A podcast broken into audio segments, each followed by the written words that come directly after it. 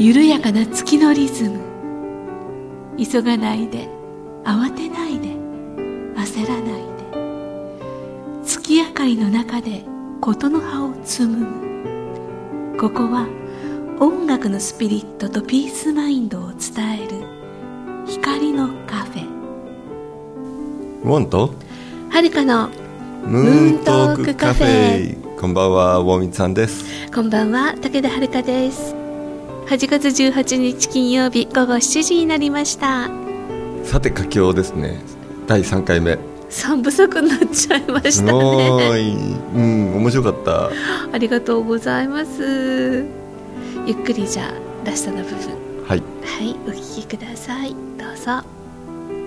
私はまあそれを聞きながら別室でひっくり返ってあー。って泥のようになっている。と、ねえねえ疲れると思うというかね休まないとねセカンドステージできないよね。そうですね。ちょっとね息抜いて肩の力抜いてあ腰痛いわとか言いながら、ううんん、横になって少し休んで眠れはしないんですけどね、うんうん休んでで、まあ、また夜の部に臨むと。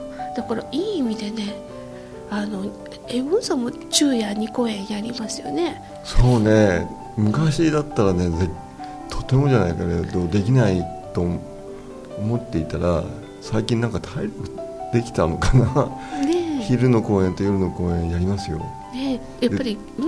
それししかもその次の日なんか8時間ぐらいのワークショップやったりしますからね。そうそう魂のワークショップメイコさんとやってらっしゃいますよね、うん結構パワフルにやってますけどね、うん。でもやっぱりその後家に帰ってきてどーっと寝てますよ。やっぱり 休憩中昼夜の間やっぱり横になってらっしゃるでしょそうですね。なるべく休むようにしてる。うん。でもやっぱりほらせっかくねあの聞きに来てくださった方たちがお話しされたいと思ってるので、ですよね、うん。ね、皆さんにお会いするの楽しみだし。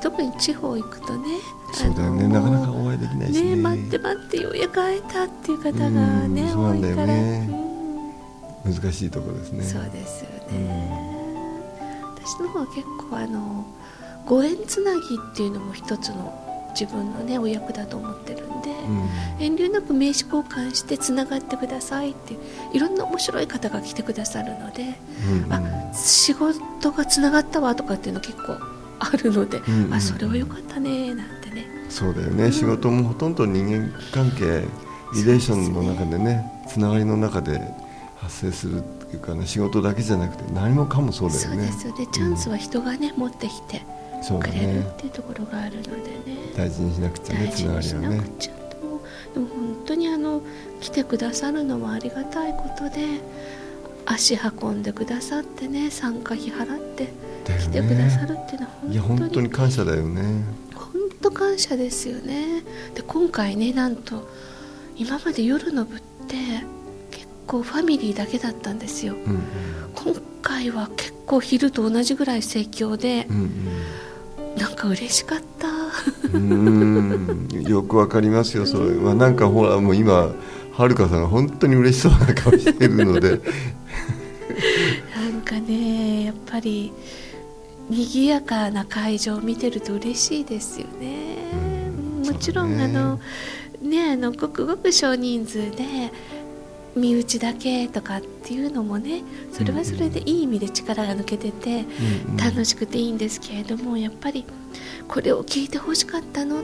この詩の心を伝えたかったの？とかねいうのがやっぱり伝わるっていうのは嬉しいし今回は始まる前と休憩中あとエンディングのところでジョー・奥田さんのキラーウェア、はいはいあの24はね。視線をずうっとかけていて、買ってくださった方もいたので。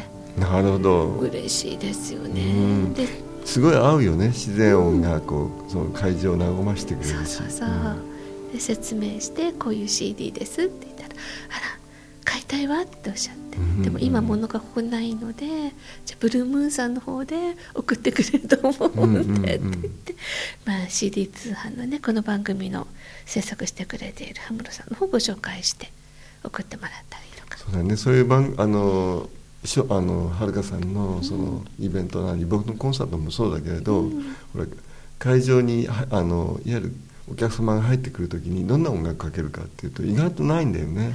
そうですよね。あの意味を持たせちゃいけないってそいううところが、ね、そう音楽だと意味を持ちすぎちゃうので、うん。そういう意味で自然音が鳴ってくれるのはすごくいいいいよね。ですよね。うん。だからねそんなんで今回はジョーさんのをずっと、ね、でタオライヤー持ってきた方がいて。ああタオライヤあのライヤっていう楽器があってそうそうそうそう。その中でもそのタオっていうのはその中国のあの老子の話老子の、ね、流れでいう道っていう意味でのタオだと思うんだけど違うの、なんかね私もその辺あまり詳しくないんですけど、うん。シュタイナー教育でもうおなじみってよく言われているライヤーだよね。で、うん。それを、まあ、それをやってる方がお友達と今回来てくれて、うんうん。終わってジョーさんのかけて CD かけてる時にタオライヤー出してちょ合うね。ーっと弾いてくれてすっごい合うんですよね。ね。うん。うん。ジュリアン・ローズさんっていうね日本の方なんですけど。ジュリアン・ローズという日本の方そうそうそう日本の女性でね。天使みたいな方なんですけどね、はい。もう会場天使がいっぱいで。でしょうね。天使の休日なので来ていただいてね。そんなんで楽しくねやらせていただいて。本当に私の場合は年に1回とか2回のライブなので。あじゃあ今度はそんなに次ってそんなに早くあのすぐはないの？いや前はねつ年に2回ペースでやってたんですけど、うん。今年は去年去年11月退院して1ヶ月後に 足の手術して退院1ヶ月後に頑張ってやってで年明け今年3月ぐらいだなと思ってたらちょっと父の容体が良くなかったのでそれでまあちょっと見送ってようやく少し落ち着いてまあ7月30日開催と。なるほど。で7月になるともう年内厳しいので。なるほどね。ね、年明けでもう一回やるかなって、でもだから本当にいっぱいいっぱいでやってるんですけどもウォンさんのやっぱりこうデイリーのようにねコンサートをされるっていうのはどれだけ体力心の体力と体の体力が。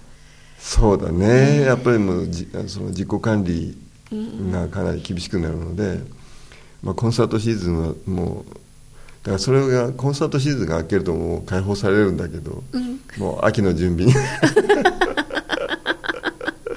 そっか。今農閑期という。そうだね。ね、うん。お休みの期間をとってね、休みたいんですけどね、うん、休ませてくれない。秋どうするのって。秋の準備でありますって感じ。まあでもねそうやってスケジュールが入るのはありがたいこととですすよねね。うん。うん私はまああのフリーアナウンサーなんで、うんうん。司会とかナレーションとかこういうねあのポッドキャストのラジオ番組とかやらせていただいてそれでまあスケジュール埋まっていくんですけれど、うん。どちらかっていうと受け身のお仕事なんですよね。うんだからこれを読んでくださいとか、ラジオ CM この原稿ですとか、うん。ね、あの司でもまあそうやって受け身でね、うん。あの仕事をのもちろんあると思うんだけど自分が一番やりたいのはそれこそ、ね、天使の休日だったりするわけじゃない？うんこれはねキャッチャーのマウンん普段キャッチャーのポジションなので、うん。ピッチャーとしてマウンドに立つっていうだよね。気持ちです自ね分から自自分から本当にあのその時その時に一番やりたいことを、そうそう伝えたいことを。ね、投げたいうん球を、うん。ねカーブなのか直球なのか分かんないけれど、ええ。やってみたいわけじゃない？そうですね。そういう意味ではでもそういう時間を持つのは絶対必要だと僕は思うね。バランスがなんかいい感じで取れる気がしますね。うんうん。うん。だからウォンさんもやっぱりあのお仕事されていて、うん。えっと企画ものとかもあるじゃないですか、うん。あと例えば番組のだとか、うん。もちろん作られるのはウォンさんだけどもこういうコンセプトで、こういう感じの曲を作ってくださいっていうお仕事と、うん。自ら湧き上がってきて作る曲っていうのまたちょっと違いますかね。そうですね。あの僕の話になりますか？はい、ようやく 皆さんお待たせしました。にね徹しようと僕は思っていて、うん、ありがとうございます。うん。そうだね。あ、まあ、いろんな仕事のあり方もしくは音楽にとの関わり方っていうのは本当にその人その人だしその時その時だったりするので、ええ。例えばまああの前あの NHK さんにがお声をかけてくださったりすることもあればあの例えば今度こういうイベントがあるんだけどあの演奏してよと、ね、ちょっと1曲だけだからなんだけどあのそ,、ね、そういう話もあるし、えなんかそういう時にはなんか花を添えてあげたいなっていう気持ちでやることもあるし、まあいろんな場合いろんなシチュエーションがあるよね。コンサートでもちろんやりたいんだけれどあの大きなホールが使えないのであの本当に家庭的な雰囲気でやってっていう場合もあるし。うんそしたらもう1回のコンサートだとペイができないので昼と夜で2回、そうなんですよね、うん。でもその方が良かったです。演奏もね、そのなんていうかなこう続けるとこう回路が開いてくるっていうか僕のチャンネルが開いてくるので、どんどんどんどんディープで、ああわかります。ね、演うん。奏することもあるし、うん。いろんなシチュエーションがその時その時あの声をかけてくださる方もなんかほらそれぞれのパーソナリティがあるので、その時その時。ですよまたお客様の層層というかその時いらしてくださったうん。お客様方のエネルギーって、うん。昼と夜やっぱり違ったりとかね会場によって違ったりするから、それがまたねうん、楽しいもうそのバリエーですよねションとその多様なね雰囲気っていうのはうん本当に一期一会。うん実に楽しいよ、ですようん。ね、昔は大変だったんだけど今はなんか楽しい。うん若い頃はなかなかあの自分で授業力がなないから 僕自身にさ。えー、そうですか、ん。今は何でも OK みたいなう感じだよね。ん。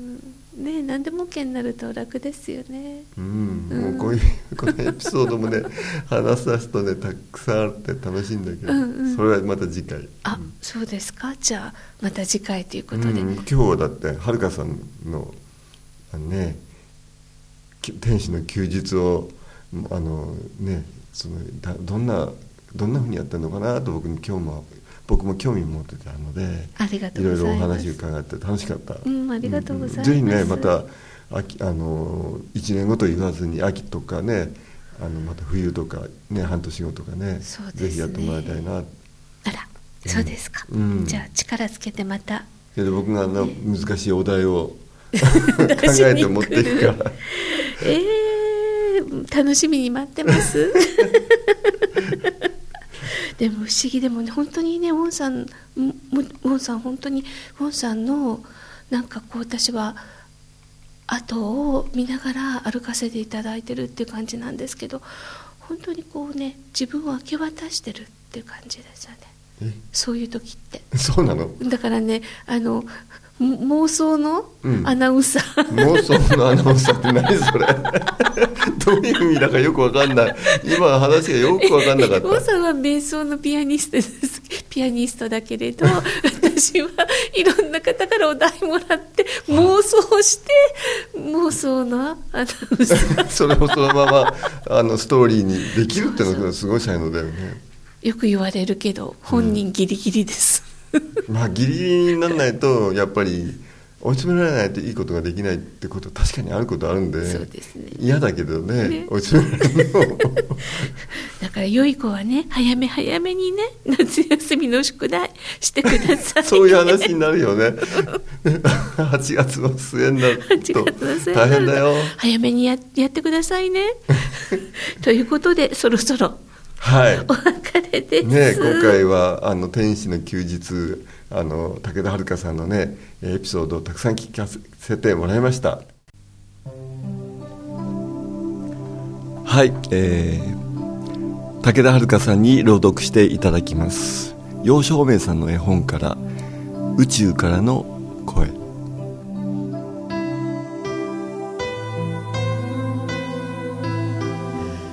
私たちはあなた方の友人です。あなた方地球人がどこから来てどこへ行こうとしているのか。その真実を伝えるために遥かな宇宙からやってきました。宇宙からの声陽照明。宇宙の誕生の前にまず大いなる存在の大いなる思いがありました。思いは陽炎のようにゆらゆらと揺らぎそのうちかすかなうなりが生じました。うなりはやがて大きく響き始め響きはほのかに輝き出しそしてついには眩しい光となって広がっていきました。光は少しずつその波長を下げ次々と次元の違う宇宙を生み出していきました。そしてようやく時間と空間によって形作られた物質次元の宇宙へと下がってきたのです。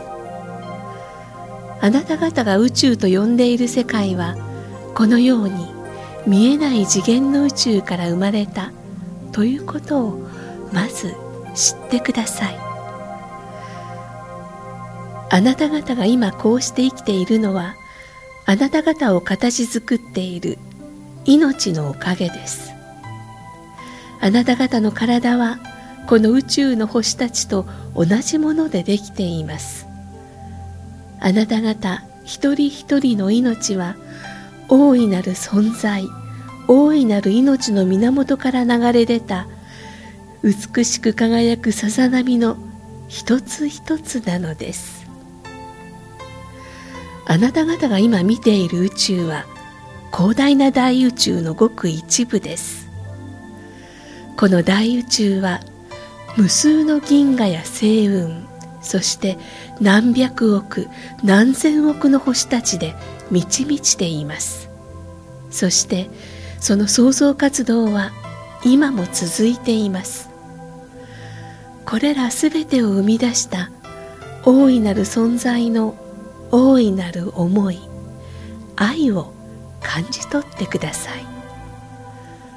あなた方の命は時を超え空間を超えようやくこの星にたどり着きました。ガス体から鉱物植物微生物昆虫魚類などさまざまなものを転々としながらついには動物界を経て最後に人間という存在に宿るところまで来たのです。人間となった後も生と死を繰り返しさまざまな時代や場所でさまざまに姿形を変えてあらゆることを経験し今も学び続けいつかは喜びだけに包まれて大いなる命の根源へと帰還するでしょう。それは壮大な命の旅なのです。地球は今新たな成長を始めています。それは宇宙全体に影響を与えるほどの大変化となるでしょう。この地球の生命進化の先頭にいるあなた方人間はこの星とすべての生き物に対して重大な責任があります。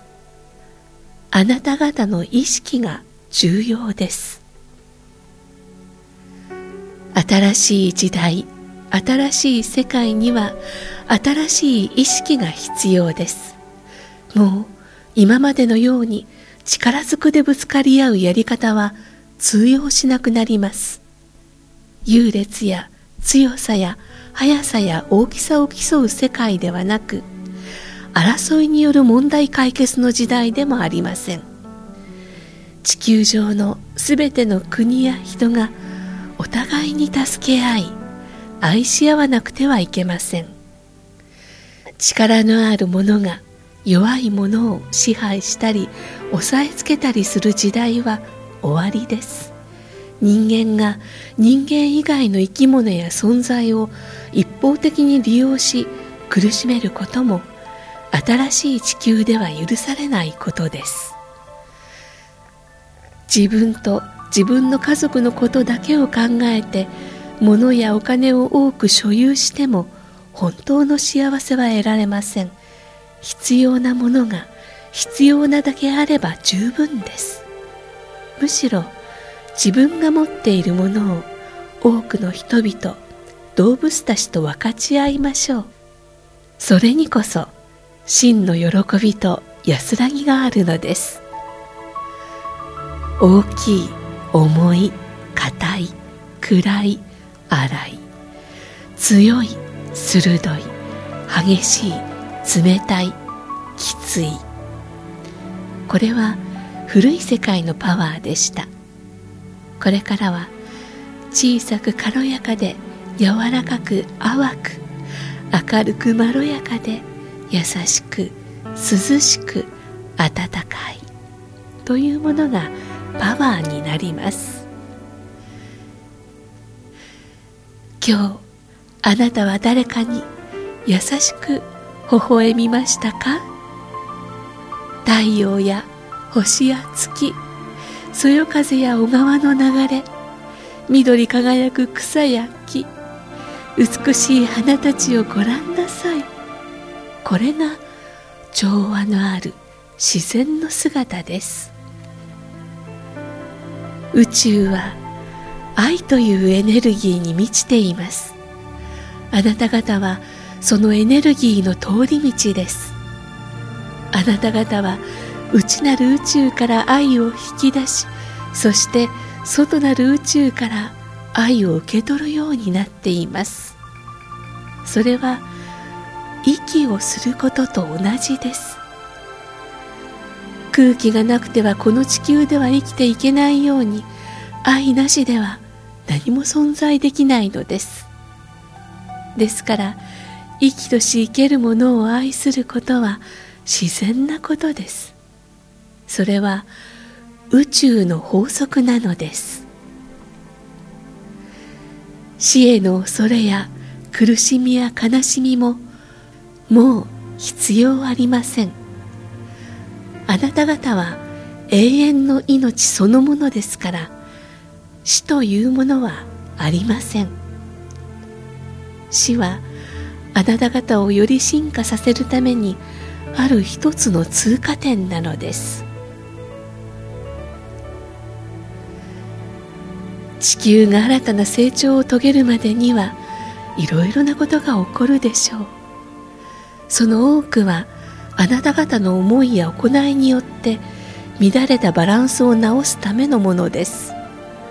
それは地球民族国家そしてあなた方一人一人にまで及びます。しかし決して恐れてはいけません。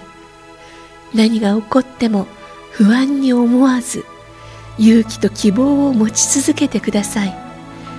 すべてはより良くなるための変化です。宇宙の愛を信じて喜びを持って生きるのです。地球は美しくよみがえります。私たちにはそれが見えています。あああなた方に美しく輝く未来の地球をお見せしたいものです。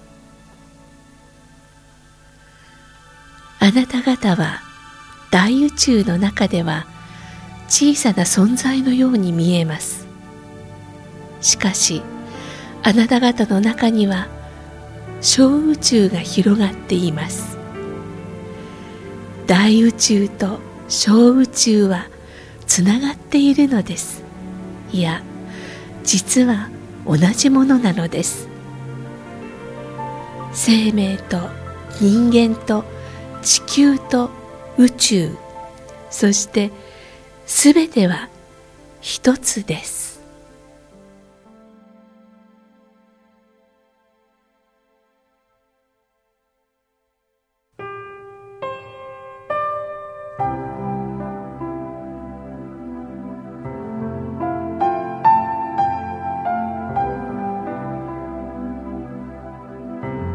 えー、この番組への皆様からのご意見ご感想もお待ちしております。